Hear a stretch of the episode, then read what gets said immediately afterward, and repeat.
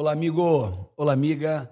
Estou aqui mais um PVCast. E você sabe o que é que nós tratamos aqui? Tratamos de desempenho humano, performance humana. O que é que separa as pessoas de grande desempenho das pessoas de baixo desempenho? A gente sabe que sucesso não acontece por acaso. Sucesso não é uma coincidência. E se você entender o que essas pessoas que crescem, prosperam, têm sucesso na vida fazem, você pode replicar aquilo. E se você seguir aquelas pistas, sua vida pode ser infinitamente melhor. Então, eu quero dar boas-vindas aqui ao meu amigo Rafael Veiga. Cara, seja bem-vindo, muito bem-vindo. Obrigado pelo, pelo convite. Convite é especial. O Zé que me comunicou, né? Estou muito feliz de estar aqui com o senhor. É. E quando o Zé Roberto traz alguém, a gente sabe que é, é, é um cara de altíssimo desempenho, né? O Zé Roberto, ele, é, ele tem um olho para o alto desempenho, ele enxerga as pessoas de alto desempenho em todas as áreas, viu? Não, o Zé é sensacional, foi um dos caras que quando eu cheguei no Palmeiras ali me, me ajudou muito, e me ajuda ainda, hoje é meu amigo, né? Então, muito feliz e grato pela vida dele. Caraca. Gente, Rafael Veiga é um jovem jogador, goleador, 27 anos, nasceu em São Paulo, capital? São Paulo, capital. São Paulo, capital. Está no Palmeiras e está numa fase tremenda, né? E teve um acidente, mas já está voltando, já já está de volta. Mais forte. Mais forte. em todos os aspectos mais forte, tenho certeza, certeza. disso. Rafael, fala pra gente, o que é que significa alta performance para você? Olha, para mim, alta performance não dá para basear somente nos resultados. Né? É, eu costumo é, falar que, para mim, também sucesso, isso é uma coisa que eu aprendi.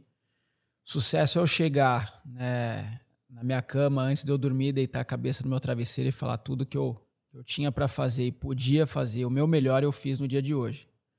É, então, eu acho que isso, né, sendo constante, te leva a você ser um, um cara de alta performance, performar muito bem. Caraca, pega aí, gente, ó, já começou com, com conteúdo de transformação. Vamos, vamos entender o que ele disse. Ele disse, cara, alta performance não é só o resultado, é o caminho para chegar no resultado. Se todo dia você dá o teu melhor, vai dormir e diz assim, cara, eu fiz o melhor que eu podia e eu fiz tudo o que eu podia. Nas condições que eu podia. Caraca, isso é alta performance. É alta performance. Eu estava falando isso ontem. Ontem eu estava dando uma palestra num evento e eu estava dizendo assim, cara, é, não tem nada que eu faça que eu não dê o meu melhor. A minha filha, ela chega, pai, a roupa tá bem? Tá legal essa roupa? Eu disse, ok, eu paro o que eu estou fazendo, olho para ela, analiso do pé à cabeça, filha, dá um giro aí, olho tudo e dou meu comentário. Cara, e ela disse, pai, até nisso você dá o teu melhor. Claro, até nisso eu dou o meu melhor. Não importa o que eu faça, vou tomar banho, a Camila fica louca, amor. Amor, você está passando sabonete pela terceira vez, claro, pô. Fazer bem feito. Se eu vou fazer, eu vou fazer bem feito. É isso. E, é, e você sempre teve esse estilo de vida? De dar o teu melhor dentro das condições que você tem, fazer tudo que você podia? Eu sempre fui um cara muito incomodado, né? Eu sempre fui um cara que sonhei muito, né? Eu, uh, quando eu era pequeno, eu tinha um sonho de jogar futebol, mas meu sonho não era jogar futebol por jogar futebol. Né? Simplesmente jogar. Meu sonho era jogar, mas é, aparecer na televisão às quatro da tarde, cantar o hino, o estádio cheio. Então, não era só jogar futebol. Então, eu sempre trabalhei para que isso acontecesse. Né? E eu sei que é, para eu viver o que eu vivo hoje, lá atrás eu tinha que fazer coisas que às vezes no momento não era interessante. Né? Para um menino de, de 18 anos, 19 anos, né? Adolescente, podendo viver um monte de coisa. É, tinha que escolher, fazer escolhas, e ali eu, eu, eu, optava sempre por aquilo que eu precisava fazer, não aquilo que eu queria fazer, né, para chegar onde que eu, que eu tô hoje. Cara, isso aqui, isso aqui é o que eu digo, cara, sucesso deixa pista. Se você tiver sensibilidade, ouvir o que ele está dizendo, sensibilidade. O sucesso é um processo, não acontece. Ah, aconteceu. Não, não aconteceu. Ele construiu, ele adiou o prazer imediato adiou as coisas boas do dia de hoje para obter algo muito maior depois. Quantos, quantos Rafael Veigas tem aí no Brasil? Quantos com o talento que ele tem? e talvez até com mais talento, mas não pagaram o preço que ele pagou. Queriam sucesso imediato e queriam ter sucesso, mas não queriam se preparar para o sucesso. O que ele está dizendo para a gente é: eu me preparei. A vontade de se preparar precisa ser maior que a vontade de vencer. Cara, pega. Olha, eu nunca vi, em tão pouco tempo, tanta sabedoria, tanto fundamento de sucesso. É, é a vivência no futebol, Caraca. as pessoas, né? Mas isso é verdade. É, é, meu treinador hoje também, o Abel, é um cara que me ajuda muito nisso. Não me ajuda, ajuda o nosso time, mas eu aprendo muito com ele. E muitas dessas coisas a gente fica lá dia após dia ele falando também.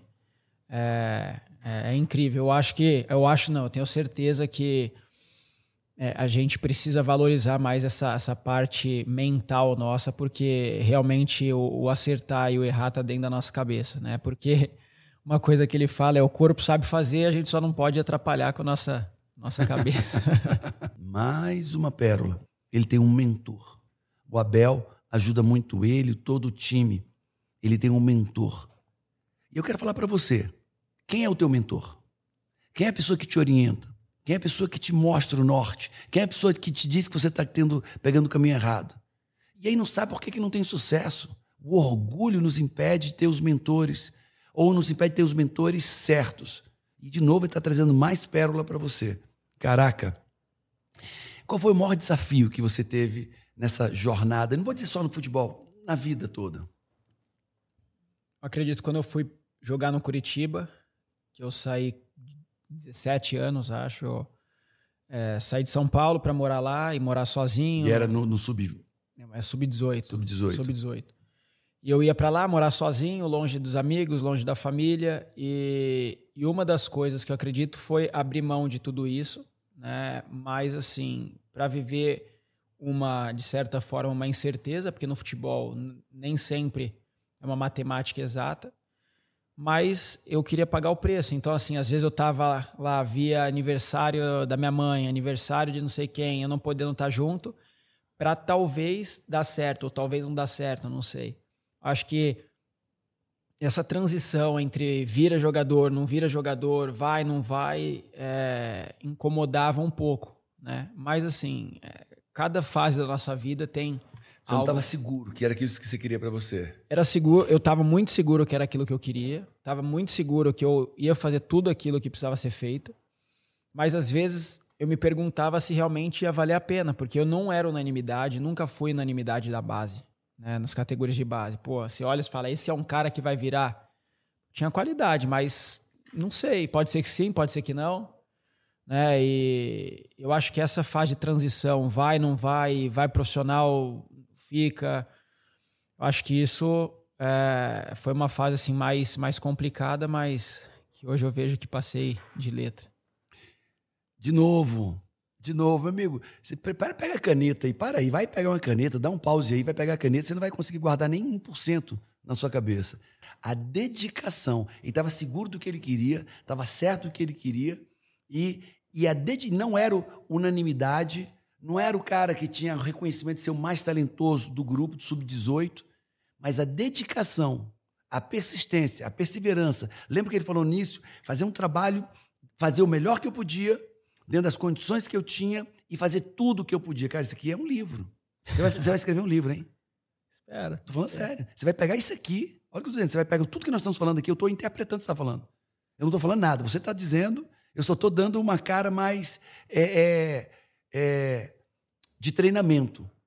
Só estou pegando o que você está falando, só estou traduzindo uma linguagem mais fácil. Sim. Ele está dizendo que a dedicação dele superou o talento.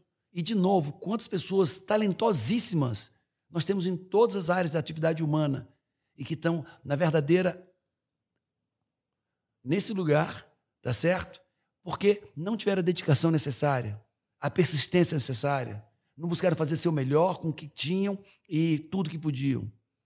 Caraca. É, tem uma frase, né, que que diz que o trabalho duro só ganha do talento quando o talento não trabalha duro. Então você tem o talento, ainda trabalha duro, daí é, isso aí. é a vitória. É isso aí. É, eu, eu, digo que é, o resultado, eu vim aos 30 anos, minha vida era um caos. Meus pais eram ricos, perderam tudo, e quando eles perderam tudo, eles se mantiveram mais ou menos é, é, na cidade que eles foram, né? Que nós fomos, mas eu vim e fui estudar. Eu queria algo mais para mim. E se eu tivesse com eles, eu teria uma vida confortável, bem confortável se eu tivesse com eles. Mas sozinho, em outro estado, eu vivi o caos, vivi o caos por 13 anos. E, e mas à medida que eu fui me tornando mais humilde, eu fui aprendendo mais. Porque eu sempre tentei fazer o meu melhor, sempre. Cara, em tudo que eu fazia, só que eu fazia muita besteira, eu não tinha um conhecimento. E não tinha conhecimento porque eu era orgulhoso. Eu não buscava conhecimento, não buscava mentores. Mas à medida que eu fui buscando mentores, buscando, ouvindo as pessoas, buscando mais conhecimento, com a vontade que eu tinha de fazer bem feito, cara, nunca mais eu parei. Nunca mais eu parei de aprender. Nunca mais parei de, de buscar conhecimento, buscar conhecimento. E todo dia, tudo que eu fazia, fazia buscava fazer com você. O melhor que eu podia, dentro de tudo que eu, dos recursos que eu tinha e o melhor que eu conseguia. Então, a pergunta que fica para você é: o Rafael está fazendo essa pergunta para você. Você faz tudo que você pode? Dentro dos recursos que você tem? Da melhor maneira? Você dá o seu melhor? Responde isso e você vai entender por que, que ele está onde ele está. Caraca. É, você tem que fazer o seu melhor nas condições que você tem, enquanto não tem condições melhores para fazer ainda melhor, né? Mas quando você faz isso, você vai conquistar uma condição melhor, vai fazer tudo melhor, que você pode, vai fazer melhor dentro dessas condições e vai e melhor. o elástico só esticando. É. E depois vira um foguetinho que vai te impulsionar. é, fala mais, assim, e qual foi a demanda, qual foi o desafio que você teve? Olha, a minha vida mudou muito rápido, né? Porque em 2016 eu estava para apresentar no profissional né, do Curitiba. E naquele ano ali, é, eu estava para apresentar, acho que dia 7 no profissional, e acabaram falando que eu só precisaria me apresentar dia 11, que eu seria emprestado. Né? E daí tinha, não lembro na época, os times, acho que era Rio Branco de Paranaguá, era, sei lá, os times.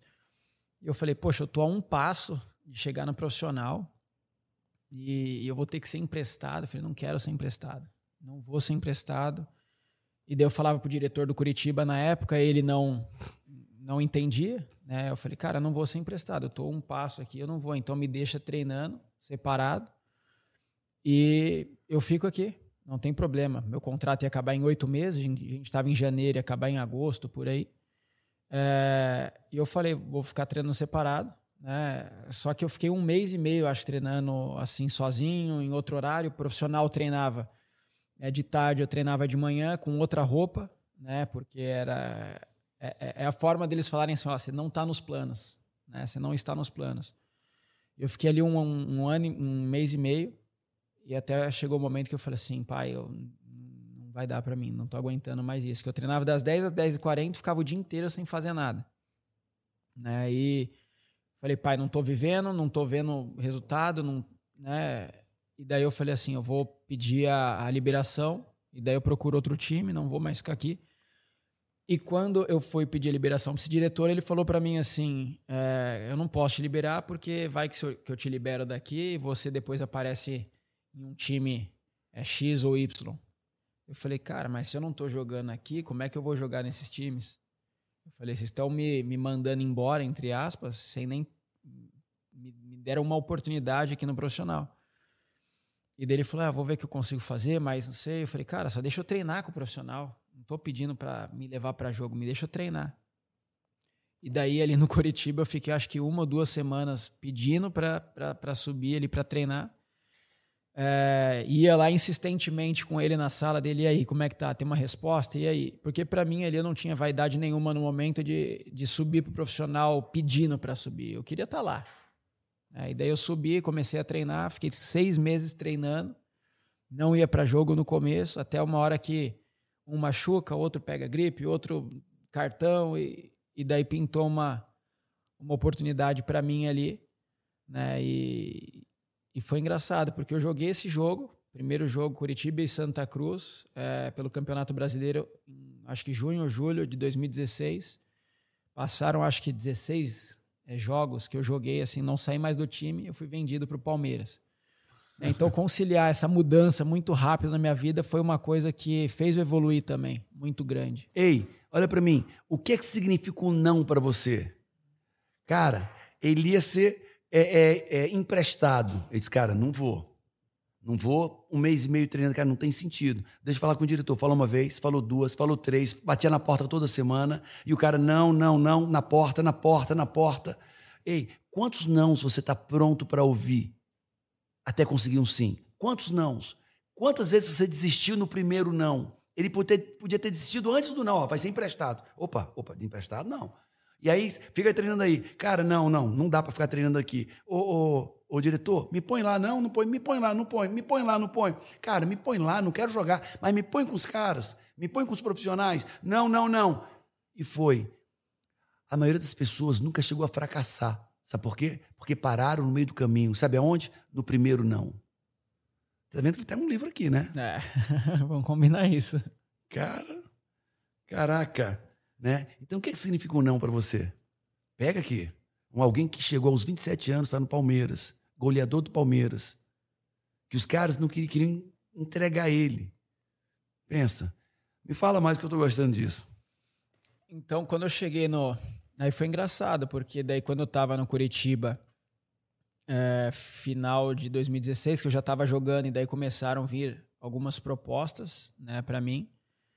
Eu falei, não, agora eu vou, né, vamos esperar que até final do ano eu vou jogar, vou concentrar só nisso e a gente vê o que, que faz. Só que para eu jogar eu tive que renovar o contrato, né, porque meu contrato estava acabando. Eu fui jogar em junho, o contrato ia mais dois, três meses. Eles falaram, não, você tem que renovar. E daí eu falei, né, pedi um, um valor para renovar, eles não quiseram, e daí, enfim, não fechou do jeito que eu queria, mas eu, então, com menos tempo né, de contrato. E daí, quando eu comecei a jogar e tudo mudou, e daí depois eles vieram atrás novamente. Eu falei, não, agora eu vou jogar e depois a gente vê. E daí eu não foi... entendi. Aí depois renovaram, só que um tempo menor, um, um preço menor. um valor menor, mas um, preço, exato, um tempo menor. Exato. E daí quando eu comecei a jogar, eles quiseram renovar novamente, né? Só que eu falei, agora é, vamos terminar. Antes de acabar essa, esse, Antes de acabar o campeonato contrato. de 2016. Eu falei assim, vamos, vamos esperar acabar o campeonato né, brasileiro, daí a gente vê, não tem problema. É, para mim não importa dinheiro agora, não, não quero saber, eu quero jogar. Não, vamos acabar o campeonato, acabei o campeonato e daí tinha várias propostas. Você tinha quantos anos nesse momento, 2016? 2016, acho que 20. 20 anos, 20, 21. E você tinha alguma pessoa que te orientava nessas negociações? Você tinha o teu agente? Meu pai. Eu tinha né, o rapaz que fez ali meu, uh, o contrato meu no Curitiba, nessa fase. Mas meu pai sempre foi um cara que, que eu respeitei, respeito muito. Sempre é um, foi um cara muito sábio, me ajudou muito, ele e minha mãe. Então, é, ele foi muito assertivo nesses conselhos que ele me deu, né? Então, procurava ouvir ele. E, e aquilo que eu sentia no meu coração né? Tinha questão da minha fé também, né? E era isso, eu acho que eu caminhava por fé, não tinha certeza de nada, né? não, não via nada, mas aqui dentro eu tinha certeza de tudo. Não via nada com os olhos, mas aqui dentro eu tinha certeza a fé de tudo. via tudo aqui dentro. Caraca. E de novo, ó, falou de novo mentor, tá? Mentor. Quantos jovens estão se perdendo porque querem fazer seu caminho sozinho, sem orientação de quem já trilhou a jornada? E alguém certo, certo alguém sábio, alguém que confiável. E, e, e eu estou vendo uma coisa muito de Deus aí. Me fale, como é que foi a fé nesse processo, nesse momento de angústias, querer ser, o pessoal querendo lhe emprestar? Como é que foi a fé? Como é que foi Deus nesse momento? Então, quando eu fui para Curitiba, eu morei sozinho lá, eu acabei me, me apegando muito em Deus, né? Porque já falei até em outras entrevistas, é, naquela época de um jeito errado, de, pô, Deus, me ajuda a ter o que eu quero. Então era como se fosse uma troca. Hoje, graças a Deus, não é assim, mas é, Deus tem misericórdia, conhece meu coração, enfim. Mas nesse momento, assim, é, a minha fé entrava na questão de que eu não podia também ser movido pelas circunstâncias da minha vida e a, e a minha felicidade não podia estar baseada em se eu for jogador ou se eu não fosse jogador de futebol. Né? O, o futebol hoje para mim é muito importante, ele é, mas é uma parte da minha vida, não é a minha vida inteira.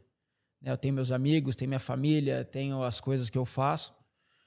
E naquele momento ali, acho que Deus era para mim é, é, é, o suficiente, né? Independente se eu jogasse ou não jogasse, eu, eu, eu era feliz, sou feliz com Deus. Eu tô machucado, se eu tô jogando uma final de Libertadores, eu, eu tô em paz comigo. Então, acho que Deus para mim me ajudou nisso, né? Nessa questão de eu estar tá bem comigo, de eu saber quem eu sou, independente de qualquer circunstância da minha vida. É, e isso trazia confiança para eu passar por, por qualquer situação. Mais pérola, amigo.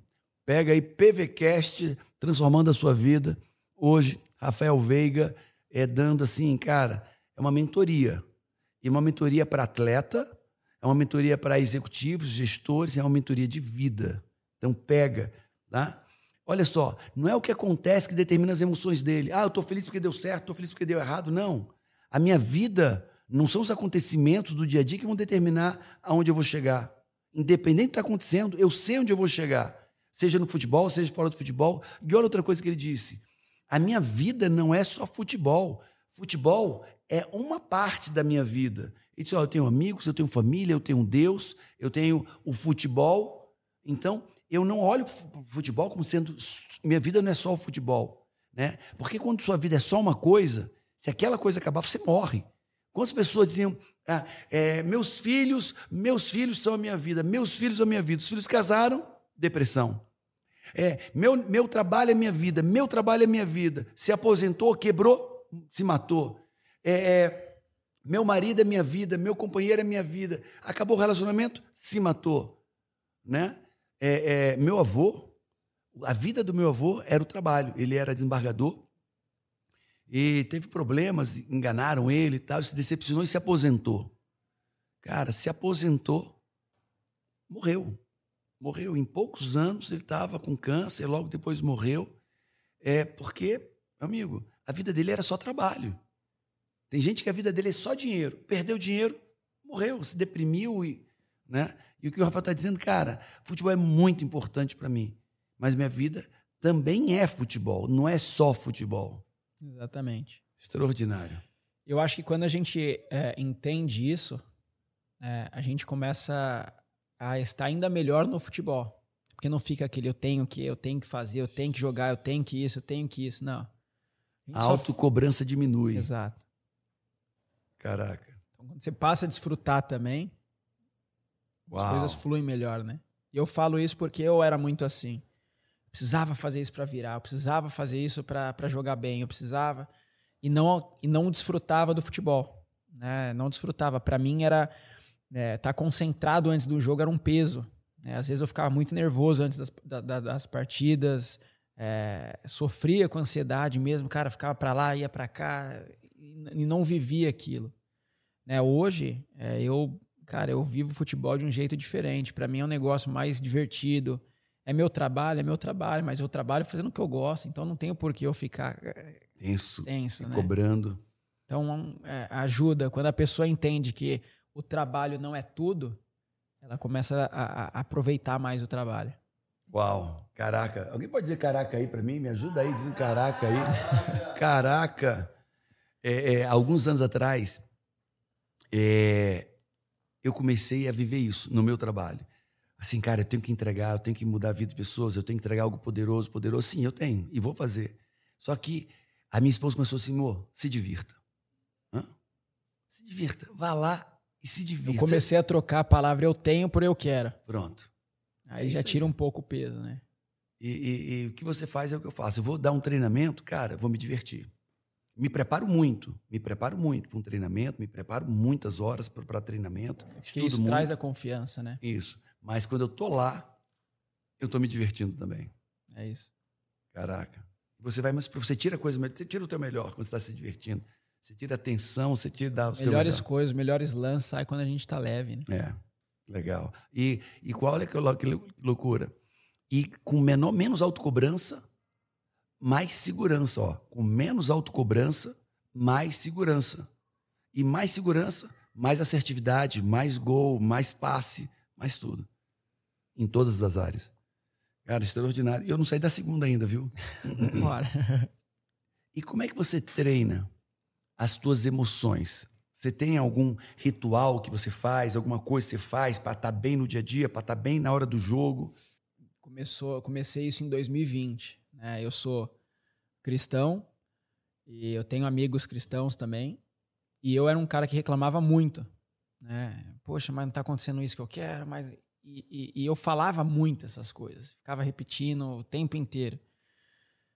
Até chegou um dia um amigo meu, né, é, falou assim, cara, tudo bem, tá acontecendo tudo isso com você, mas você vai ficar repetindo, você vai ficar é, é, dando mais força para aquilo. Tipo, a, a, a, fé não nega a realidade.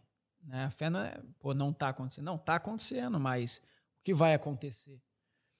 E, e eu passei a começar a falar ou a me ver como eu queria que acontecesse comigo é, lá na frente. Né? Então, é, se Deus, quando Ele criou o mundo, Ele falou, né?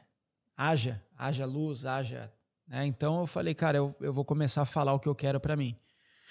Então, é, toda vez que eu entrava em campo, é, eu às vezes não jogava, eu falava, cara, eu vou jogar.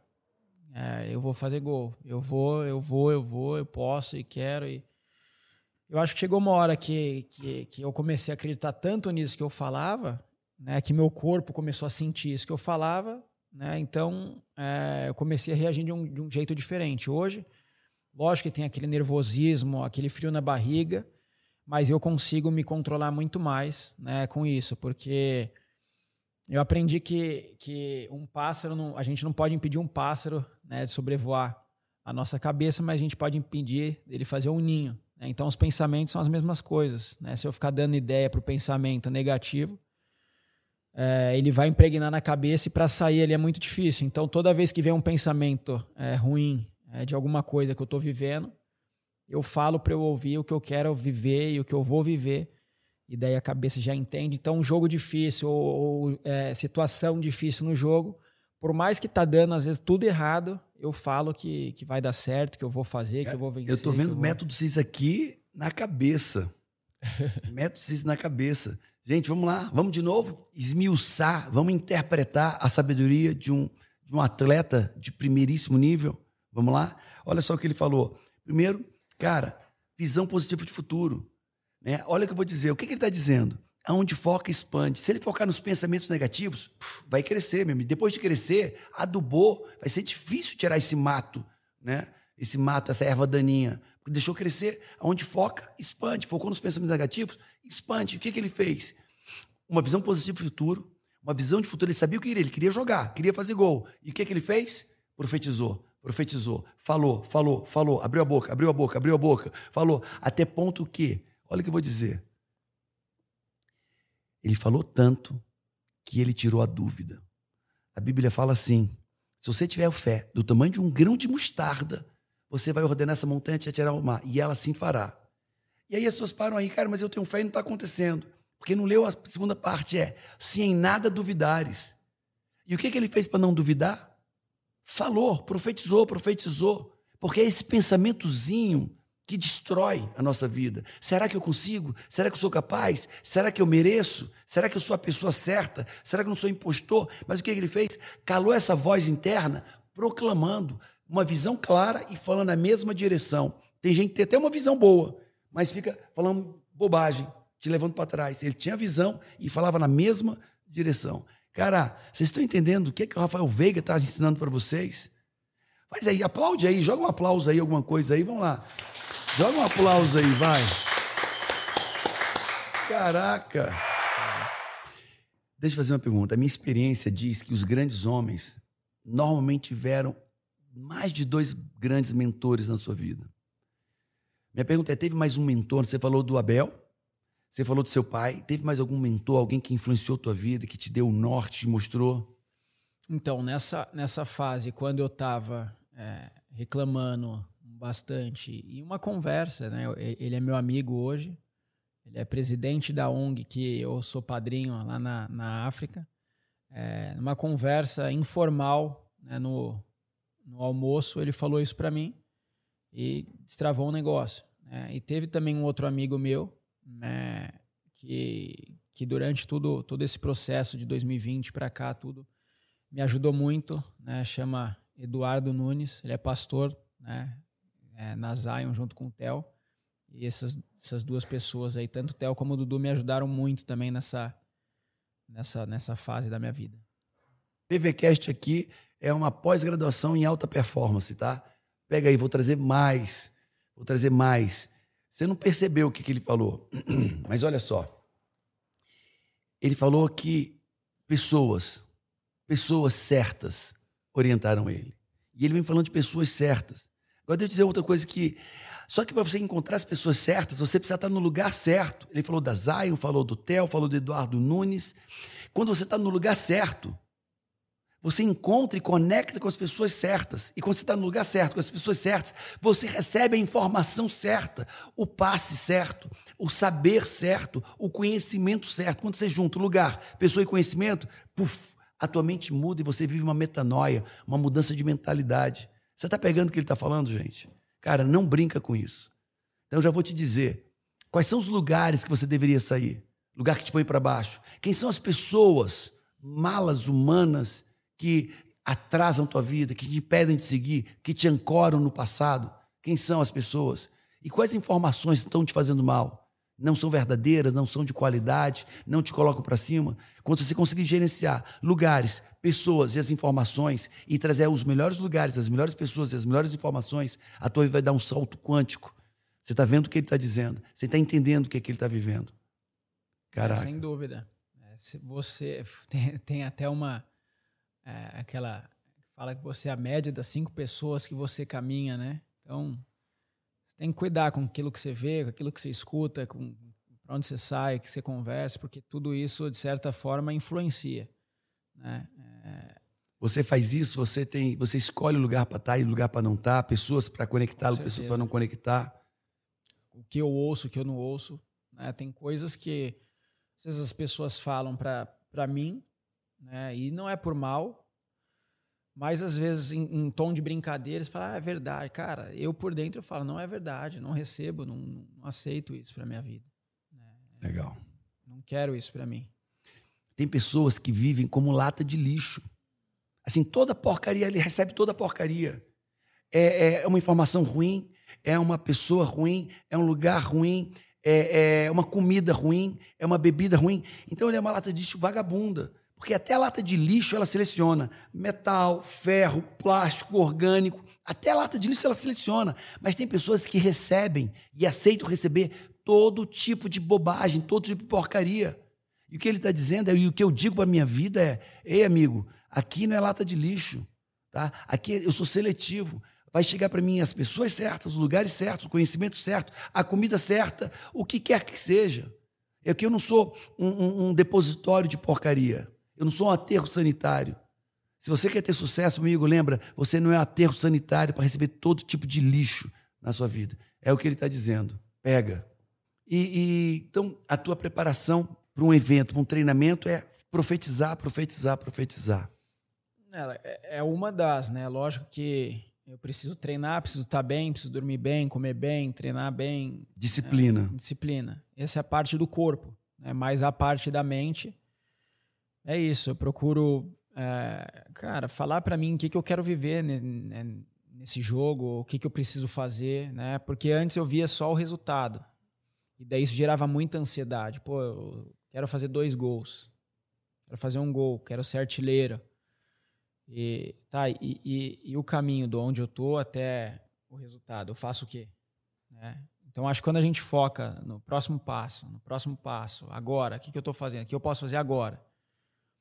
Essa, essa ansiedade sai, né? Você fica mais preparado, mais inteiro, e daí você consegue chegar no, no objetivo. O que você está dizendo, vê se eu entendi. Você está dizendo assim: viva com excelência o seu dia a dia e o futuro está garantido. Dê o seu melhor com as condições que você tem no seu dia a dia. Exato. E relaxa para o futuro. Ele vai acontecer na hora tem, certa. Tendo um objetivo. Tendo um objetivo, é. não perdendo a perspectiva que você quer. Exato. Falando de objetivo, o pessoal te chama de Veigão, Veiga, Rafael, Rafael Veiga. Como é que a turma te chama? Cara. No jogo, lá dentro do. do... Veiga, Veiga. Veiga. Veiga. Mais Veiga. O Zé Roberto que chama Veigão, Veigão. né? Veigão. o Zé é a única pessoa que é Veigão. é, então, é, falando de objetivo. Olha o que, que eu vou dizer, cara. 80% dos problemas das pessoas se deve ao fato delas não terem objetivos claros de vida. Nem a longo, nem a médio, nem a curto prazo. É louco. Quer dizer que você está me dizendo, Paulo, que os problemas que eu tenho no meu casamento, os problemas que eu tenho financeiro, profissional, se devem ao fato, simples fato de eu não ter um objetivo claro para aquilo, é. É. É louco. Dorme com essa, vai. Então, sabendo disso, é, quais são os objetivos que você é, é, traz para a tua vida? Como é que você, que, que você quer para daqui a um ano, dois anos, quatro Olha, anos? Todo, toda temporada né, que eu tenho, tanto que pegar, acho que as minhas últimas temporadas, é, o meu objetivo anual era bater as minhas metas individuais que eu fiz nesse ano. É, em 2020, acho que eu fiz 18 gols e, sei lá, 4, 5 assistências. Aí 2000, não, é, 2021 eu já fiz 18 gols e 6 assistências. Esse ano, mesmo parado, né, eu consegui fazer 21 gols, acho que 7 assistências. Então, para minha vida, eu, eu, eu, eu, costumo dizer que eu não, não quero é, competir. Óbvio que eu compito com os outros dentro de campo, mas assim, a minha briga está comigo em ser o melhor do que eu era ontem. Né? Se ontem eu consegui fazer 10 flexões, hoje eu quero fazer 11. Né? E, e isso daí eu acho que nesse pensamento faz a gente crescer pelo menos um pouquinho todo dia e ser melhor, ser melhor. No final do ano a gente é muito melhor do que como a gente começou. É porque, de novo, se a gente começa a olhar muito comparando as outras pessoas, a gente coloca a expectativa da outra pessoa na gente e eu acho que o, cara, o principal é... Cara, quem te ensinou tanta coisa assim, pelo amor de Deus? Eu nunca vi um jovem com 27 anos ter tantos, tanta sabedoria. Não sei. Cara, que loucura. Que loucura. E é tão fluido, é tão simples, é tão natural. Isso é o Espírito Santo, amigo. Com certeza. Cara, isso é sobrenatural. Gente, o que que ele... Vocês estão pegando quantos rios nós temos aqui? Quantas pílulas nós temos aqui? Eu nunca vi uma coisa tão metodológica, extraordinário. Sabe o que, que ele está dizendo agora? O Rafael Veiga está dizendo assim, cara, eu não preciso ser melhor do que ninguém. Eu só preciso ser melhor do que eu mesmo.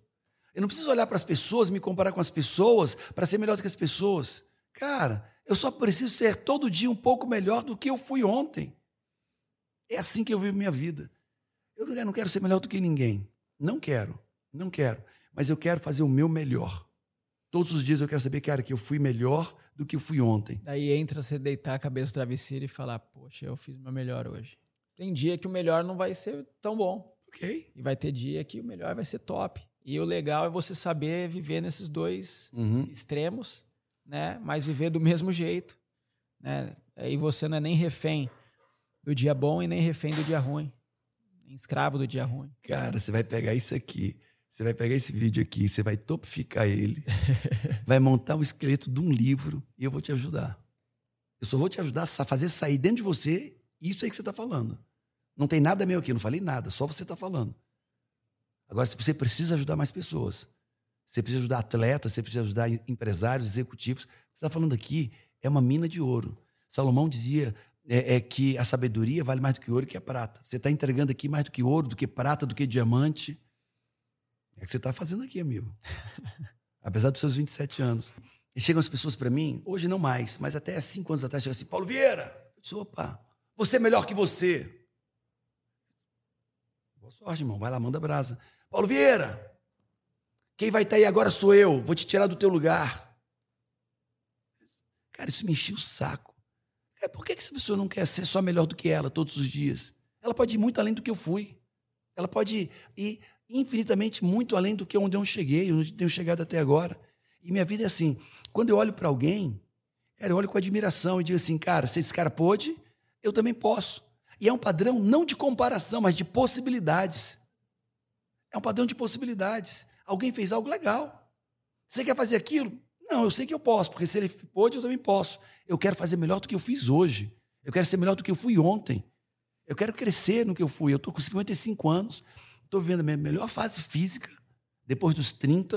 Eu estou vivendo a minha melhor fase familiar, conjugal, emocional, espiritual, porque eu busco ser um pouco melhor do que eu fui ontem.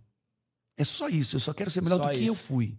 E me dedico, e me dedico para isso, e treino, e me preparo para isso. E na minha opinião, né, é, essa comparação que a gente tem com outras pessoas, em ser melhor do que as outras pessoas, é, em ter aquilo que as pessoas têm ou acaba hoje em dia na sociedade que a gente tem, é, principalmente assim pelo Instagram, pelas redes sociais, né? A gente aprende muito também, mas se você não souber usar essa ferramenta, você acaba com a sua vida. E eu vejo que tem muitas pessoas que, que, que olha para outra assim e, e, acha que o que ela tem que viver é o que a outra tem que estar tá vivendo. Então não é assim. E quando você tira esse foco de, pô, tem que ser igual aquela pessoa, a sua vida vai mais rápido, sabe? Porque você não tem que ser ninguém ou melhor que ninguém. Né? Você tem, o seu compromisso é com você e fazer o melhor, só. Eu digo assim, cara, o mundo tem 8 bilhões, bi, bilhões de pessoas e 200 mil pessoas. E 200, 8 bilhões e 200 milhões de pessoas. E Deus criou todos nós diferentes. E o louco, Deus olhou para mim, olhou para você e cada um tem uma promessa. Cada um tem uma obra que Deus almeja que nós façamos. E Deus está pronto para nos capacitar, para que nós possamos dar o nosso melhor para o louvor e glória dele. E quando a gente entende isso, é, é, as pessoas pensam, Pô, Paulo, você, tá tão, você é tão acessível. Disse, por que, que não seria? Não sou eu, vem de Deus. A Deus pertence o que eu queria realizar. Deus, eu disse sim, me tornei obediente, e eu sei que eu não sou nada, e que só sou alguma coisa com Deus. Agora, com Deus eu sou grande, sem Ele eu sou pequeno. E é quando eu estou fraco que Deus me pega e me levanta, nem me torna forte. Então, é, e eu vejo tantas pessoas que não são e estão preocupadas em ser alguma coisa grande, quando é, a gente sabe que é Deus que nos torna grande. Por nós seremos pequenos. Com certeza. Agora a gente sabe que futebol é um peso, pressão de todos os lados. Pressão do, pressão do clube, pressão da torcida, pressão é, é, de expectativas. Como é que você lida com a pressão. Vamos falar primeiro pressão dos, dos, das torcidas. A gente sabe que torcida tem gente meio sem noção dentro das torcidas. Tem. Eu não vejo nada, não leio nada, não assisto nada. Legal. Não, não quero saber o que estão falando. É, eu acho que mais do que ninguém, eu sei quando eu fiz um jogo bom ou jogo ruim. Mais do que qualquer pessoa, eu sei dentro de mim. Deixa eu fazer uma então. pergunta. Acontece de você fazer um jogo, saber que não foi o teu melhor, você não conseguiu dar o melhor, e as pessoas te aplaudem. Cara, valeu o jogão. Cara, cara, você sabe, cara, não foi o meu melhor jogo. Já. Já. É. Isso acontece muito comigo. As pessoas me aplaudem. Ah, que evento tremendo, que palestra tremendo, que treinamento tremendo. Legal. Mas eu sei que eu não consegui dar o meu melhor. As pessoas estão muito felizes, mas eu não estou feliz com o meu desempenho. Já, principalmente quando tem jogo que eu faço gol e não é um jogo que eu jogo bem eu não, não joguei bem. Legal.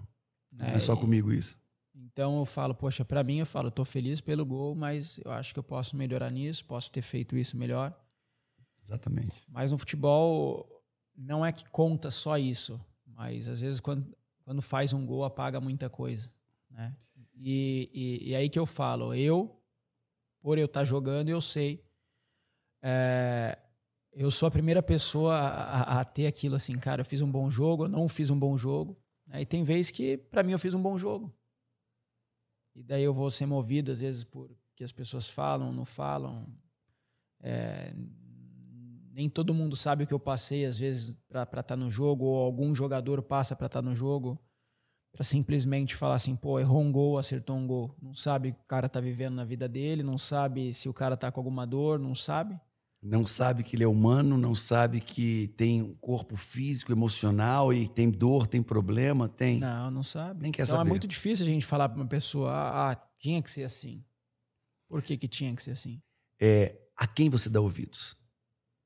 Porque se você der ouvido às pessoas erradas, você vai ver uma enxurrada de crítica, de injustiça, de ingratidão, e vai, você vai sentir com 10 toneladas em cima de você. A quem você dá ouvidos? É o que ele nos ensinou aqui. Você tem que escolher a quem você dá ouvidos. Dê ouvidos mas dê ouvido para as pessoas certas. A quem você dá ouvidos? Ele disse, cara, não vejo Instagram, não vejo comentário, não vejo nada disso. Eu sei que eu estou dando o meu melhor. Eu sei que onde eu estiver, eu fiz meu melhor, com as condições que eu tinha. Eu não estou não, não, não ouvindo o que as pessoas estão falando de mim. Eu estou dando o meu melhor. Isso é o que importa. E aí? Então, jogo com, com os torcedores você lida dessa maneira. E clube, técnico, como é que se lida com a pressão? Cara, hoje a gente lá no Palmeiras tem um, um grupo muito bom. Né? A gente conseguiu aí é, criar né, uma, uma atmosfera no dia a dia dos treinamentos. É óbvio que a comissão é, ajuda muito, né, pela filosofia, enfim. A comissão técnica, que comissão ele quer dizer. Técnica, isso. Os jogadores. Então, assim, no futebol hoje ali no Palmeiras, essa pressão é dividida. Né? A gente tem um objetivo em comum, por ser um time, e essa pressão é dividida. É, todo mundo sabe o seu espaço dentro da equipe, todo mundo sabe é, o que tem que fazer para ajudar, todo mundo se respeita. Então essa pressão assim de dentro do clube, tudo, é, a gente é, é, dividida, não só os jogadores, mas comissão, é, os funcionários, tanto que se você pegar e ver o primeiro dia que o Abel chegou no Palmeiras, ele levou todos os funcionários né, lá para o campo é, para falar simplesmente que todo mundo era importante, todo mundo é, teria que trabalhar é, em prol do resultado do time. Né? Uns iam aparecer né, para o público, outros não iam aparecer. Mas nem por isso o trabalho do cara que fez o gol era menos importante do cara que da, da tia que fez a cozinha, a, a comida para o cara que, né, para gente ia jogar, comer e poder estar tá forte e fazer o gol. Então, quando a gente entendeu isso, acho que é, ficou muito redondo ali dentro do Palmeiras. Cara, que liderança, hein? Ele. É, ele é. A liderança, o primeiro passo é mostrar um, um, uma visão de futuro. O líder, ele traz uma visão. Gente, é para cá que nós vamos caminhar. Vocês estão comigo? Vamos caminhar junto? Aponta a direção. Aponta a direção. E depois caminha junto. Isso é liderar. Agora, o cara chegar lá sem acreditar que ele é importante, por que, que eu vou dar? Ah, eu estou fazendo o quê? Tem, tem uma fala que diz assim: o cara estava lá na NASA, e aí o pessoal estava construindo um prédio da NASA, daquele complexo de foguetes, o cara estava construindo um prédio. Aí chegou o primeiro pedreiro: amigo, o que você está fazendo? O cara disse: carregando tijolo. O segundo pedreiro: cara, estou construindo essa parede. E para o terceiro pedreiro, disse: cara, estou mandando aquele foguete para a Lua. Como assim? Sem esse prédio, eles não mandam aquele foguete. Eu estou participando de um time que manda o foguete para a Lua. E vou fazer parte disso. Todo mundo tem uma importância. Tá entendendo? E quando o líder mostra que as pessoas são importantes, e sem ele, e todos são fundamentais no processo, caraca. É, eu não posso ser mais importante. É lógico que eu apareço, né? Que nós jogadores a gente aparece por estar tá jogando, por estar tá no estádio, mas é muita pessoa envolvida é, por trás uns três pontos, sabe? É muita gente envolvida é, fazer aquilo uma acontecer. vitória. É. É, é. então, antes de sair disso, eu quero perguntar assim: qual é o significado que você faz? O que, que você faz? Qual o significado? Você está ganhando dinheiro? Você está trabalhando para ganhar dinheiro? Você está trabalhando para curtir a vida? Ou você está trabalhando para construir um legado? Para que você trabalha? Qual o significado que você está dando? Né? Porque se você trabalha para curtir a vida, cara, se você trabalha para ganhar dinheiro, agora se você trabalha para criar um legado, deixar um legado, você vai dar o teu melhor. Falar em legado, você pensa em legado, você pensa em deixar uma marca, você deixa em inspirar pessoas. Eu tenho né, esse desejo de deixar um legado. É... O primeiro legado, acho que eu deixo é minhas atitudes no dia a dia com as pessoas, né, aquilo que eu acredito. É... Eu sou um cara que eu gosto muito de ajudar é, o próximo, porque para mim talvez eu acho que é, é um egoísmo da minha parte viver e, e, e com tudo aquilo que Deus tem me dado só para mim, só para o meu prazer, só para o meu benefício, né? Eu hoje eu, eu sou padrinho de uma ONG que chama ONG Baluarte. Ela fica em Luanda, na Angola. Lá a gente ajuda hoje 400 crianças né, é, escola, moradia, moradia não, né? Mas escola, eles passam um dia lá na, na ONG. É, a Baluarte é, é, a única escola né, não governamental, né? Que não precisa, não, não, não precisa pagar para estudar. Todas as outras lá precisam pagar e numa condição precária é muito difícil. Então a gente faz essa ajuda, eu, Bigode, a gente é, é padrinho dessa ONG e eu tenho também o meu projeto, chama Projeto 23, que eu estou começando agora. É lá em... Essa ONG, as pessoas podem contribuir com ela se quiserem? Podem contribuir. Tem no, no Instagram da, da, da ONG Baluarte. Já tá aqui. É, tem lá certinho. É, eu acho que quem tiver interesse aí vai, vai ser muito bem-vindo, vai ajudar. eu é, não só ajudo, mas eu estive lá. Eu acho que quando você está no lugar lá, você vê, enxerga a situação, é, é muito diferente. Né? É muito diferente. E, e, eu saí de lá totalmente impactado, assim, porque é, mesmo naquelas situações, talvez muitas coisas que eu falo e aprendi hoje para minha vida, eu aprendi lá. Porque aquelas crianças viverem né, nas circunstâncias que elas vivem e com uma alegria e com uma com uma mentalidade de tipo, eu sou vencedor, eu posso, eu vou vencer, não é porque meu pai foi isso que eu vou ser isso. Então, acho que isso me impactou bastante. Né? Então, quem quiser aí adotar uma criança, adotar que eu digo, não trazer a criança para o Brasil, tá, gente? Mas é, adotar é, financeiramente, financeiramente ela. Exato. E eu também tenho hoje meu projeto, chama Projeto 23, que é aqui em São Paulo, né, no Jardim 9 de Julho, ali em São Mateus, que foi onde eu nasci. E eu quero montar o meu instituto né, para ajudar as, as crianças, as famílias a ter uma, uma, uma vivência, uma oportunidade diferente para, quem sabe, poder escolher para onde que elas querem ir. Né? Então, é, eu acho que isso é o legado que hoje eu penso em. Então, deixar. deixa eu dizer uma coisa.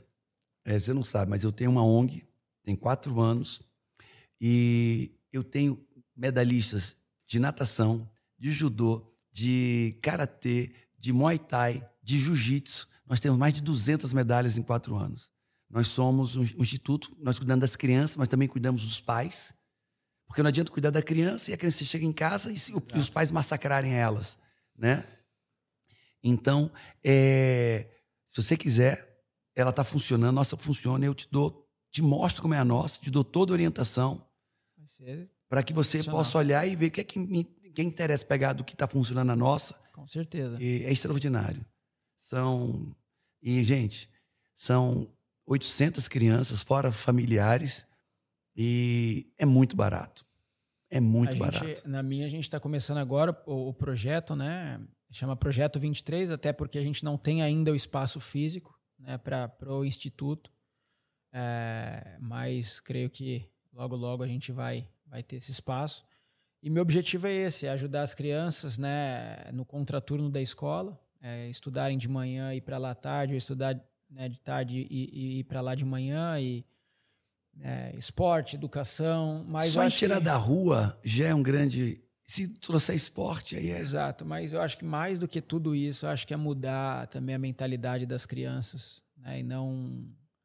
É, é ela, igual aprendi na África, é, na, na, na ONG, é, cara, eu posso ser o que eu quiser ser, não interessa as circunstâncias, não interessa.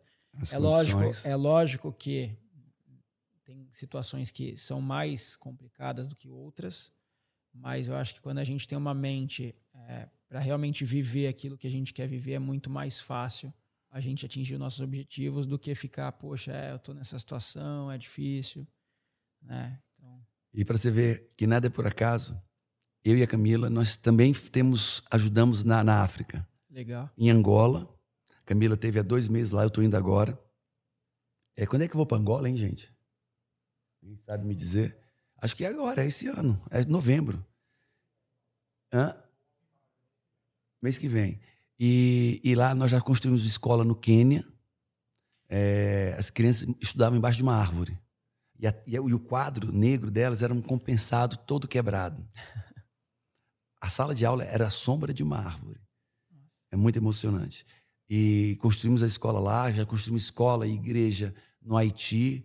E tem outros lugares aí que, que a gente tem feito. E aí o que eu quero trazer para vocês? Abre teu coração. Abre teu coração.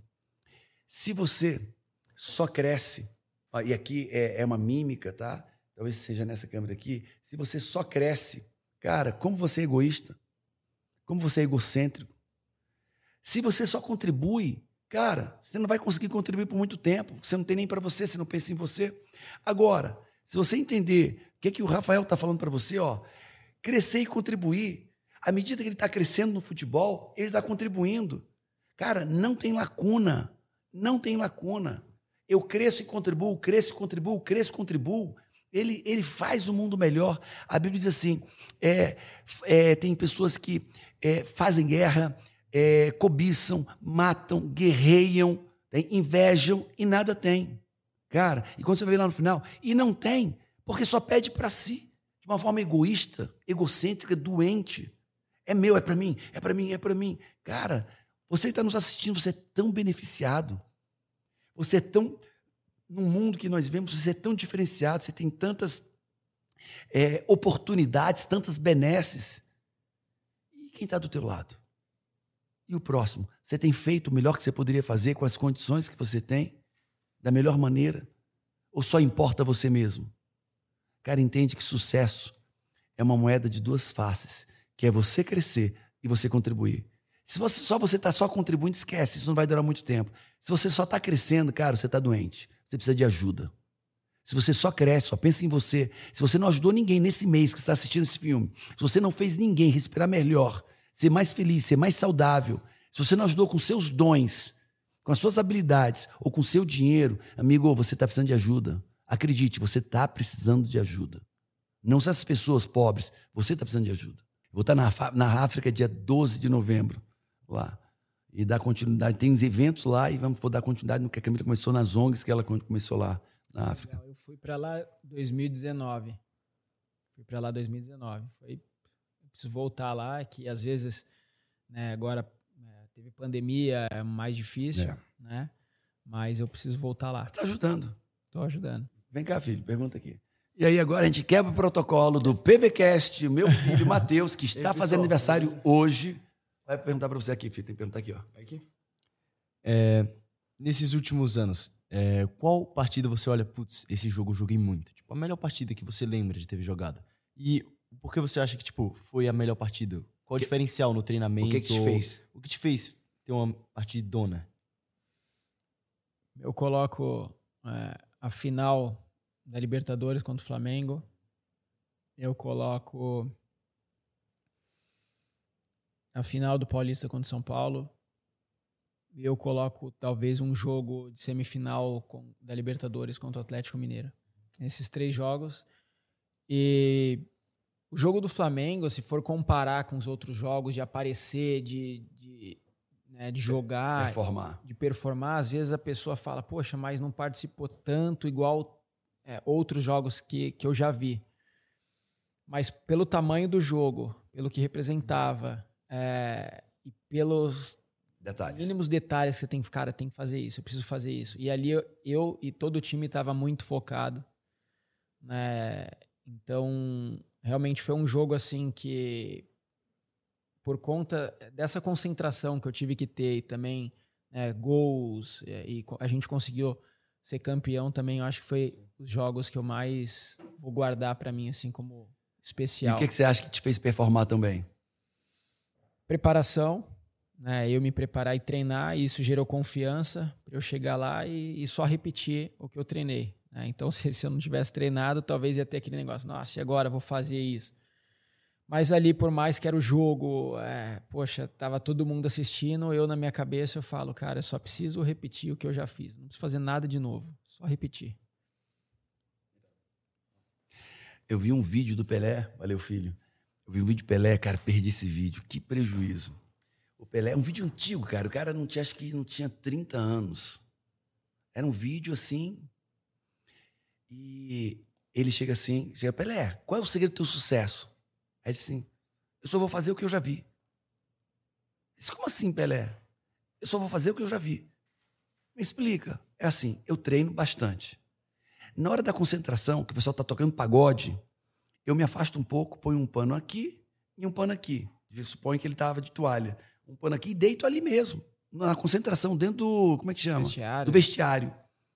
E aí eu fico imaginando tudo que eu treinei e fico me vendo fazendo em campo. E quando eu saio dali, depois eu, vi, eu, disse, eu vejo muitas vezes, eu, assim, eu vejo muitas vezes. Depois que eu saio dali, eu vou e faço o que eu vi. Cara, ele sai para fazer o que ele viu aqui dentro. E o que ele viu aqui dentro, ele treinou em campo e treinou bastante. Gera confiança. Isso é louco. Eu saio para fazer o que eu já vi. O que ele viu na cabeça dele, ele sai pra, saía para realizar. Eu, eu tenho isso com pênalti. É, eu já falei em outras entrevistas que eu não gostava de bater pênalti. Eu, quando estava lá no Curitiba, né, e, e eu via, é, eu na base, eu via aquela torcida. falava, cara, mas será que um dia eu vou conseguir jogar com estádio cheio? Será que um dia eu vou conseguir bater um pênalti? É, e eu tinha muito medo. Eu falava, não, não vou, tá doido. E daí, Uma responsa muito grande. E daí o meu primeiro pênalti da carreira eu errei. eu falei, meu Deus, e agora? Falei, quer saber o máximo que podia acontecer, já aconteceu. O pior que isso não vai acontecer mais. Então, eu vou treinar e, e daí eu comecei a treinar. Daí eu fiquei aí 24 pênaltis, né, sem perder um. Sem perder nenhum. Caraca. Perdi agora. Agora, agora não, esses meses atrás aí, três seguidos e dois no mesmo jogo, vai entender, né? Mas, mas não vou falar que foi bom perder os pênaltis, mas para o meu crescimento isso me ajudou muito né? Porque fez também eu, eu me reinventar ali, né? Perder dois pênaltis no mesmo jogo e, e ainda você ter que sair e, e falar com a imprensa e, e, cara, hoje eu sou com certeza muito mais forte do que eu era antes desses pênaltis. Caraca, caraca, dá para jogar palmas aí, filhão?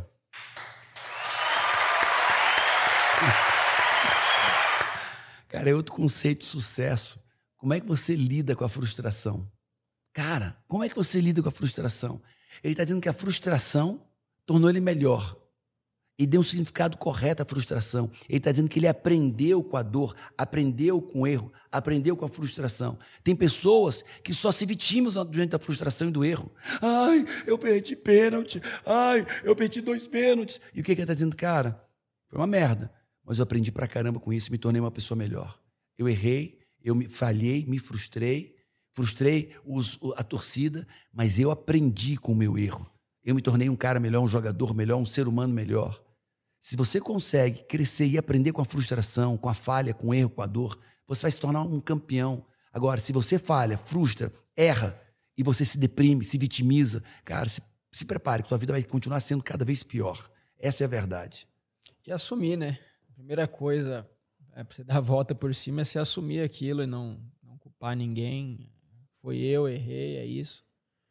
É, e vamos para cima, é um dia após o outro, só foi um dia ruim, entra naquilo de o futebol não é toda a minha vida, né? Porque se fosse isso, eu ia ficar chorando e não ia dar a volta por cima. É, de novo, não teve ninguém depois desse dia que ficou mais chateado que eu, né? Mas fui lá, falei, errei. É, Caraca. É isso. Veiga, me fala, é, você teve uma contusão. Quando foi que aconteceu? Foi no jogo, no primeiro jogo da Libertadores, a semifinal contra o Atlético Paranaense, lá em Curitiba. Foi uma pisada? Foi um, um mau jeito? Foi um lance ali meio esquisito. A bola estava saindo, né, eu fui tocar de letra e o, o jogador deles acabou caindo ali né, no meu pé e meu pé acabou virando. E olha a coisa, Curitiba, hein? Curitiba. Será que tem alguma. Oh, Para mim, nada é por acaso. Será que tem alguma. Alguma coisa por trás disso? significado, alguma coisa por trás disso, quântico, emocional? Será? Pode ser que sim. Pode ser que sim. Você vai saber, você vai pensar nisso agora, você vai saber se tem. é, ok, então já foram o tempo de recuperação. Você está em quanto tempo de recuperação? Acho que do dia que aconteceu deve ter uns dois meses, não sei. Tem um mês e pouco que eu fiz cirurgia, uns dois meses que aconteceu. E, e como é que tá? E como é que é para você esse momento sem jogo? Como é que você está lidando com isso? Como é que você está olhando para isso? Na, agora está mais tranquilo. No começo foi mais difícil porque né? Não conseguia fazer nada. Às vezes você dependia muito de, de gente o tempo inteiro para dirigir, para né? Então às vezes me sentia um pouco impotente ali assim. Mas agora tá, tá mais tranquilo. Mas eu até comentei com o fisioterapeuta do clube é, hoje que esse processo para mim tem sido leve assim. Né? Lógico que não não gosto, não queria estar onde eu tô, mas é, realmente tenho tenho vivido um processo leve é, tenho me recuperado bem. Então, tem, tem sido importante esse tempo, assim, para mim. Uau. E, e, a recuperação tem sido rápida? Tá, tá, Muito tá. rápida. Muito rápida. Muito rápida porque é aquilo. É, na hora que aconteceu o negócio, eu falei, poxa, eu tenho que passar por cima disso, né? É, tem coisas que não dá para explicar o porquê acontece, o porquê aconteceram. É, o que a gente tem que fazer é, é viver é, realmente o que, que, que, a gente tem que viver né, no nosso máximo potencial ali para melhorar essa situação. Já que eu machuquei, né, não tinha o que fazer, então vamos para cima. E, e Veiga, me fala, o que é que você acredita essa recuperação tão rápida?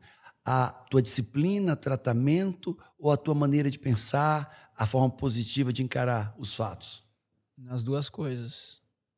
Nas duas coisas. É, talvez, é, na verdade, para mim, eu acho que uma completa a outra. Né?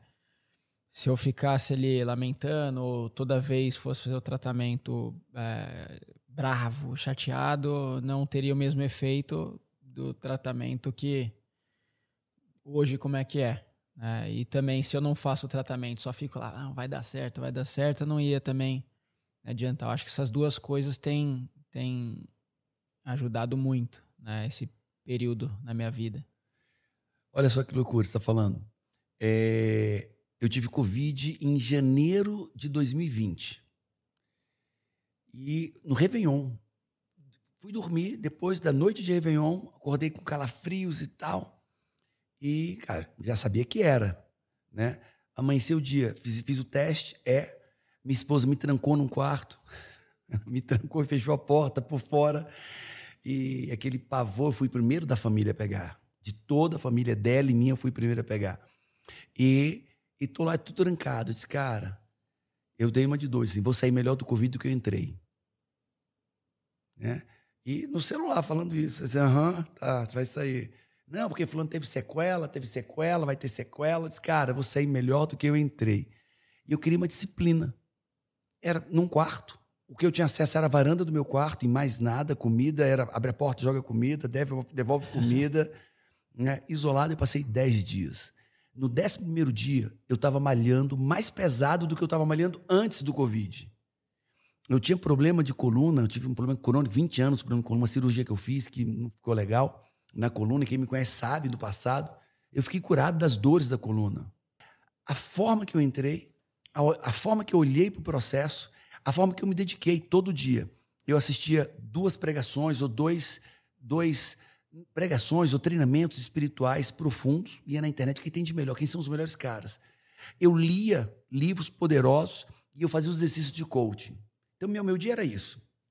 Um filme à noite. Quais eram os exercícios de coaching? Ah, poderoso demais. Que a gente chama de VAS. É, o ser humano, o cérebro humano não distingue o que é real do que é imaginado. Isso é extraordinário. Se você viveu algo, você imaginou algo, na hora que virou memória, o cérebro não distingue. Isso aconteceu de fato ou ele só imaginou? O cérebro não sabe. Eu tenho vários trabalhos científicos que mostram isso. Então o que, que eu fazia?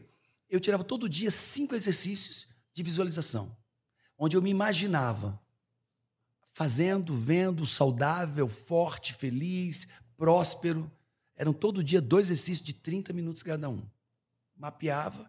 Foram outras coisas também. Profetizar, que você falou. Até hoje, eu tenho minhas profecias e todo dia eu falo minhas profecias. Pá, pá, pá, pá, pá, pá. Parece um louco, parece um artista decorando um papel. Né? E eu fazia isso. Eram cinco exercícios que eu fazia todo dia entre escrever, entre profetizar, entre visualizar. E, cara, loucura. Décimo primeiro dia, do dia que eu peguei a Covid, no dia 11. Peguei do dia 30, dia 31 para, primeiro. No dia 11, eu já queria malhar no dia 10, minha esposa manteve trancada ainda. Mas no dia 11, cara, eu estava malhando pesado, mas pesado, muito mais forte do que eu estava. Eu tive um reset na minha saúde, em todas as áreas. Uma loucura, né? E, e a cabeça, treinar minha cabeça foi algo. Eu tinha dores crônicas. Quem me conhece, quem me conhece sabe. Método CIS, por 20 horas num dia de treinamento, 21 horas de treinamento num dia, 22 num dia inteiro, 22 horas de treinamento no palco eu. Cara, dores terríveis. Cara, hoje eu não sinto dor na coluna. E foram 20 anos de dor. Foram 20 anos sentindo dor. E, e depois desse Covid, então, eu tenho uma fala que diz assim: 10% é o que acontece. 90 é o que você faz. É o que você faz com o que te acontece, né? E, cara, 10% para mim foi pegar o Covid. E 90% foi o que eu fiz em relação a isso. Cara, você que tá me assim, não estou minimizando a dor de quem perdeu alguém. Eu perdi pessoas. Tá? Não estou falando isso, não. Estou falando que, para mim, a doença, Covid, Covid-19. 10% foi pegar em relação à minha saúde. E 90% foi o que eu fiz em relação a isso. Cara. No período que você teve que ficar de quarentena, né? E depois disso, é, e, comigo eu profetizei tanto, profetizei tanto sobre a minha saúde. Quando eu saí, eu ligava para as pessoas que estavam indo para a internação, pessoas estavam internadas, gravava mensagem, ó, põe no ouvido dele. Cara, quantas pessoas estavam indo ser internadas no dia seguinte, não foram, e quantas pessoas saíram da UTI, porque eu ensinei elas a profetizarem. Quando a gente passa coisas na nossa vida, a gente tem mais autoridade para falar no assunto para as outras pessoas, né? Não só a gente fica mais forte, como tem mais autoridade. Exato. Caraca. É, então, e como é que você tá? E aí, e tá agora saindo, tá ficando bem, tá forte? Eu tô bem, eu sou DJ do Palmeiras agora, fico lá dentro. eu levo na brincadeira, na brincadeira assim, né? Eu levo no bom humor, na alegria. Acho que isso ajuda. Né? Já que tem que passar, a gente vê em qual circunstância que a gente quer passar. Passar vai, vai ter que passar por isso. Então, coloco minha música, né? Gosto muito de ouvir música, animo todo mundo, brinco, encho o saco de todo mundo lá. Isso tem sido leve para mim, né? Na Bíblia fala que tudo coopera para o bem, né? Aqueles então, que amam Deus e seguem seus propósitos. Então, é, tá cooperando para o meu bem e em alguma em algum momento eu vou entender o porquê de tudo isso. Né? Então, só eu tenho muito motivo para agradecer do que ficar reclamando das coisas. Cara, vamos lá. Olha o significado que ele deu. Tem pessoas que iam dar um significado terrível. Ai, o que é que eu fiz? Deus está me punindo. Que vida terrível. Num, num, momento tão bom, eu tive, me, me acidentei, me machuquei, me lesionei. Cara, ele deu significado, cara. Tudo coopera para o bem de quem ama Deus, cara. Ponto, significado. E olha o que ele está dizendo. Estou tirando o melhor proveito. Ele já conhece minha ferramenta, meu conceito. 10, 90. 10% é o que acontece. 90% é o que você faz com que te acontece. E para ele é os 90% que vale. E a terceira coisa que eu quero trazer, e eu quero falar isso com você, olha o que ele está dizendo, cara. Gratidão. Gratidão até nos momentos difíceis. Fala sobre isso. Gratidão, para mim, destrava as coisas, né? A gente tem muito mais motivo para agradecer do que para reclamar. E mesmo que se tivesse motivo para reclamar, você tem muito mais motivo para agradecer. Então, levo isso. Se eu me machuquei jogando é, uma semifinal de Libertadores é porque, cara, eu consegui chegar na semifinal de Libertadores, né? Eu tô num clube, cara, que dispensa comentários que eu posso tratar, eu tenho médicos capacitados para me ajudar, então, né? Caraca, gratidão. Tem gente que tá tudo bem e não é grato. Tem gente que tá tudo bem e é ingrato. Tem gente que tá passando por dificuldades e consegue ser grato. É, eu aprendi sobre gratidão muito. Eu sempre fiz trabalhos voluntários. E eu estava numa comunidade muito carente, as casas de plástico e a pessoa agradecendo. Eu tive na África. Lá é assim. e vendo as pessoas gratas. Gratas, uma casa de pau a pique, faltando água. Não é comida, faltando água. Imagina comida. E as pessoas gratas. Gratas porque tem uma ração, gratas porque o filho está vivo, gratas. O que, é que você aprendeu sobre gratidão na África? Então, é, é isso, que, que para mim é, a gratidão destrava as coisas da vida. Né? Você começa a ver e viver de um jeito diferente. Né? Quando você chega lá na África lá e vê os meninos, é, as, as crianças, é, poxa, agradecendo porque você levou um pneu para eles brincarem lá, você fala, cara, como é que eu não vou agradecer com tudo que eu tenho aqui? Né? Poxa, eles agradecendo chegava a sopa lá, o negócio deles, eles olhavam para cima, agradeciam. Fala, como é que eu não vou agradecer minha vida? É, a gente tem que ser grato pelas coisas que tem, enquanto a gente busca alcançar as coisas que a gente quer. É, acho que esse é o tem que ser o lema da, da nossa vida, né? Olha o que ele está dizendo, cara. Cara, você é, uma, é um ungido, viu? tô falando sério, tô falando sério. Deus te deu sabedoria. Amém. A sabedoria vem dele. Cara, para de ser bobo, boba, bobo. Você é bobo, pronto, já disse. Para de ser bobo querendo agradecer lá, quando tudo der certo. Você tem que ser grato na jornada, ele acabou de falar. Eu tenho que ser grato enquanto eu não tenho o que eu quero ter. Eu tenho que ser grato no processo, não na chegada. Você tem que ser grato no processo. Se você for grato durante o processo, você vai chegar. Agora, se você não é grato no processo, meu amigo, tua vida vai ser uma, uma droga. Entende isso? É, e a gente fala de gratidão, né? É, é difícil enumerar as pessoas que eu sou grato. Pessoas que passaram a minha vida e me fizeram tão, tão bem. E olha, hoje eu sou grato até por pessoas que me fizeram mal. Eu tive um momento na minha empresa, pessoas que tentaram me passar a perna, pessoas que tentaram me roubar mesmo, ludibriar é, de forma cruel, pelas costas. E por causa dessas pessoas, eu me tornei uma pessoa, um empresário muito melhor, muito mais resguardado, muito mais atento. Pessoas que te impulsionam, né? Cara, Fecha a porta, faz que faz você viver coisa que talvez. tem pessoas que, que não tentaram me roubar, usar a lei para me roubar. Né? Isso é o que mais acontece. Você vai tendo projeção, vai prosperando, as pessoas sabem que você tem dinheiro, cara, vou tirar o dinheiro desse cara. Como é que eu processo ele? Né?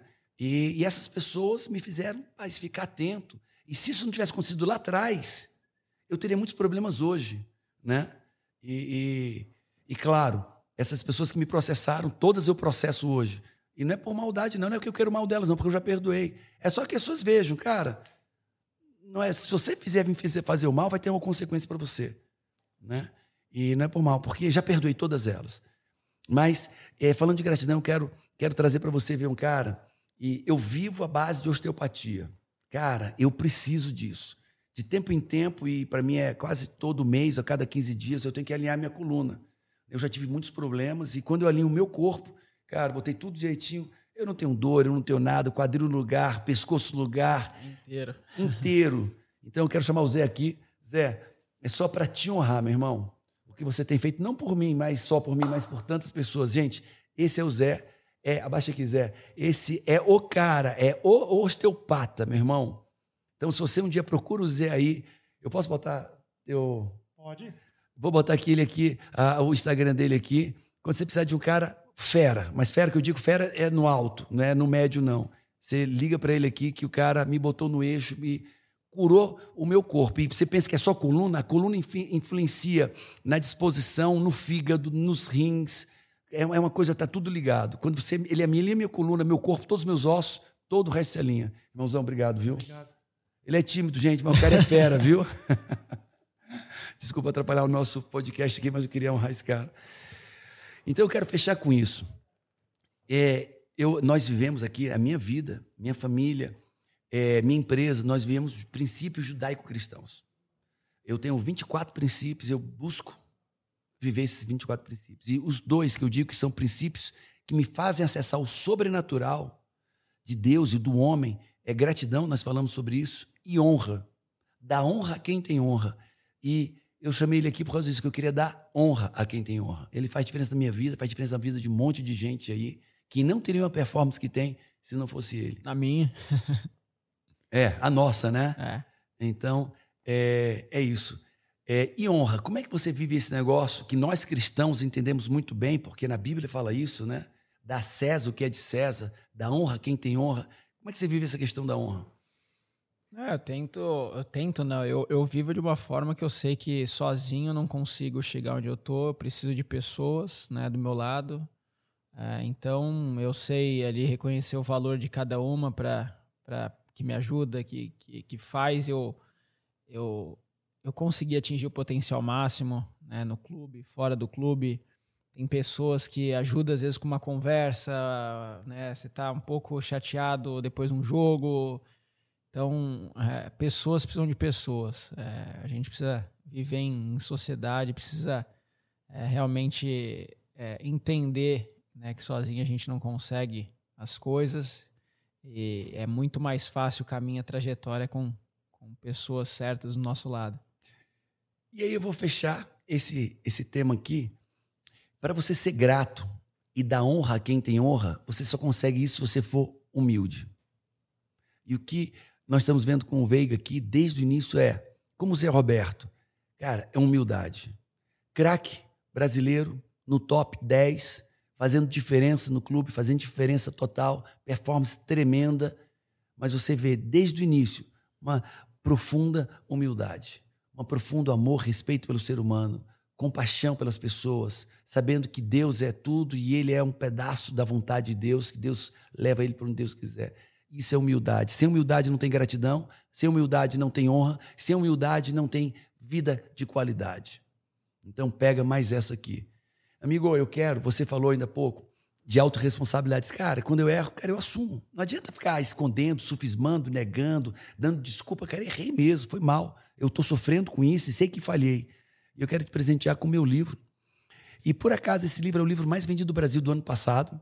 Que legal. E nesse ano, Autoresponsabilidade, também está o livro mais vendido desse ano, só que disparado esse ano. Então eu quero presentear você. Que isso. Vou ler, certeza. Gosto bastante de ler. E eu sei que isso vai fazer diferença na sua vida. Trouxe um presente Aqui, ó. E. Uau! Aqui. Deixar guardada. Camisa. Ah, fala sério. Caraca! Cadê meu filho? Ele vai pirar. Uau! Cara, eu tenho uns amigos aqui no, no, no condomínio. Os caras são. Palmeirense. Academia, bicho. Academia, o Palmeiras aqui no, no condomínio é uma loucura. Caraca! Pega essa, vai.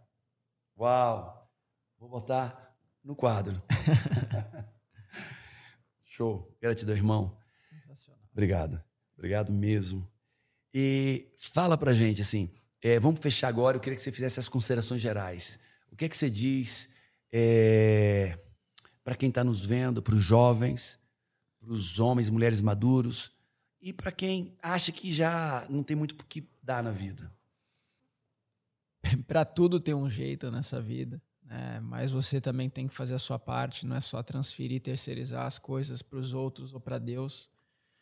É, a gente tem que dar né, os passos, nossos passos, aquilo que a gente pode fazer, controlar a nossa energia naquilo que a gente pode fazer, né? gastar nossa energia com aquilo que a gente pode fazer, é, saber que a gente precisa de pessoas, é, saber que é, às vezes as coisas que estão travadas na nossa vida destrava com uma palavra de uma outra pessoa, é, com ensinamento. Então, igual você falou, precisa ter humildade para escutar, para ouvir, saber escutar, né? Tudo que você escuta que você tem que absorver para você, tem coisa que você descarta. E, e é isso, é, é, independente da área né, que, que, é, que, a pessoa atua, seja empresarial, eu como atleta, estudante, né, traça o objetivo da sua vida, vai atrás, né, faz aquilo que precisa ser feito e não aquilo que você quer fazer. E daí você vai atingir os objetivos da sua vida, certeza. E para fechar aqui, eu não tenho mais nada para dizer, porque ele disse tudo. É uma pessoa de sucesso ela não faz o que dá prazer, ela faz o que tem que ser feito. Não importa. Ela adia o prazer imediato por um prazer, o prazer imediato por algo maior depois. Adia a brincadeira de hoje para estar tá treinando forte para ter um prazer maior depois. Adia a comida, a gordura, o carboidrato de hoje para ter um corpo mais saudável depois. Adia o adultério, estou falando para você. Adia o adultério hoje para ter um casamento, um relacionamento mais forte depois. Então, lembra, o sucesso tem as pessoas que fazem o que tem que ser feito e não o que dá prazer. Caraca. Irmão, gratidão. Eu que agradeço. Tremendo. Já estou vendo o livro, vou te apresentar para minha editora. E vai ser. Esse livro já é best-seller. Top. Já é best-seller. Caraca. Obrigado pelo convite mais uma vez. E com vocês, mais um PVCast, aquela universidade da alta performance. Pega a universidade da alta performance. Espero que você tenha assistido isso com um caderno, caneta na mão. E olha, uma vez só não dá, tem informação demais aqui. E depois isso aqui vai estar no Spotify, ouve, e ouve, não ouve uma vez, ouve duas, ouve três, ouve quatro vezes, anota, traz isso para a tua vida, cria um plano de ação, implanta tudo que você viu. Lembra, sucesso deixa pistas, sucesso não acontece por acaso. O Rafael Veiga não tem sucesso por acaso. Fechado isso? Amigo, esse presente foi meu, é uma lembrança, esse livro é uma lembrança, e esse aqui é de todo o time. Legal. Todo time que faz a Febracis, que trabalha no marketing, é, é uma surpresa para mim também. É. Opa, conhecimento, é, não tem nada. Olha aqui, ó. Gente, deixa eu pegar isso aqui. Eu falei dos princípios. Eu passei, aqui são os 22 princípios que eu trabalho.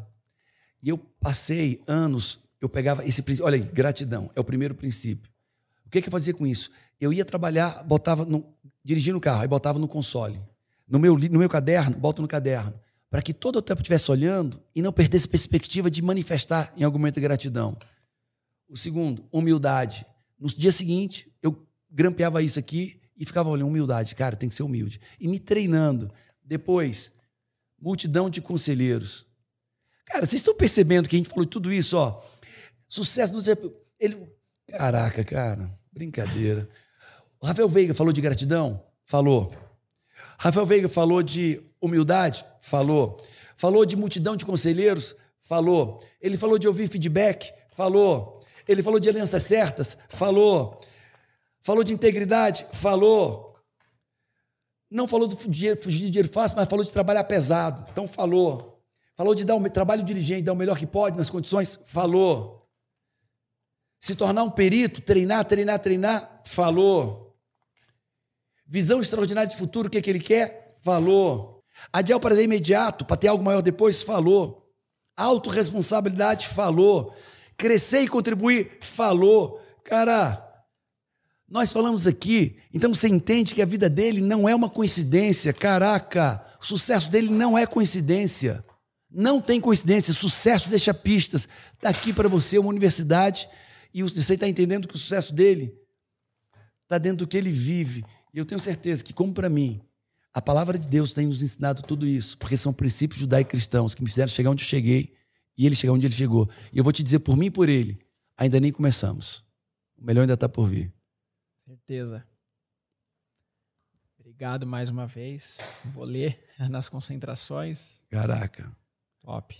É isso, gente. Deus abençoe você. Não faça o método CIS se você não quiser mudar a sua vida em 360. Esse é o meu primeiro CIS, CIS 227 aqui em São Paulo. É muito maior do que eu imaginava, do que podia sonhar. E aí eu vi a mudança dos meus pais e eu falei, o que que tem nesse curso? Vejo que as ferramentas que o Paulo trouxe são essenciais, porque tudo é uma construção. Então, o meu recado para você é: vem, faz, se entrega. Minha mãe, ela não era uma mãe presente, meu pai não era um pai presente, mas depois ela fez o método tudo transformou, a minha família prosperou. Eu me curei da depressão, me curei da síndrome do pânico e da ansiedade. Eu entendi bem que é só o começo. É uma pequena parcela daquilo que ainda vai acontecer. A tomar decisões melhores, saber selecionar as amizades melhores, ambientes melhores. Estou muito feliz com essa oportunidade de estar aqui e de tudo que vem pela frente.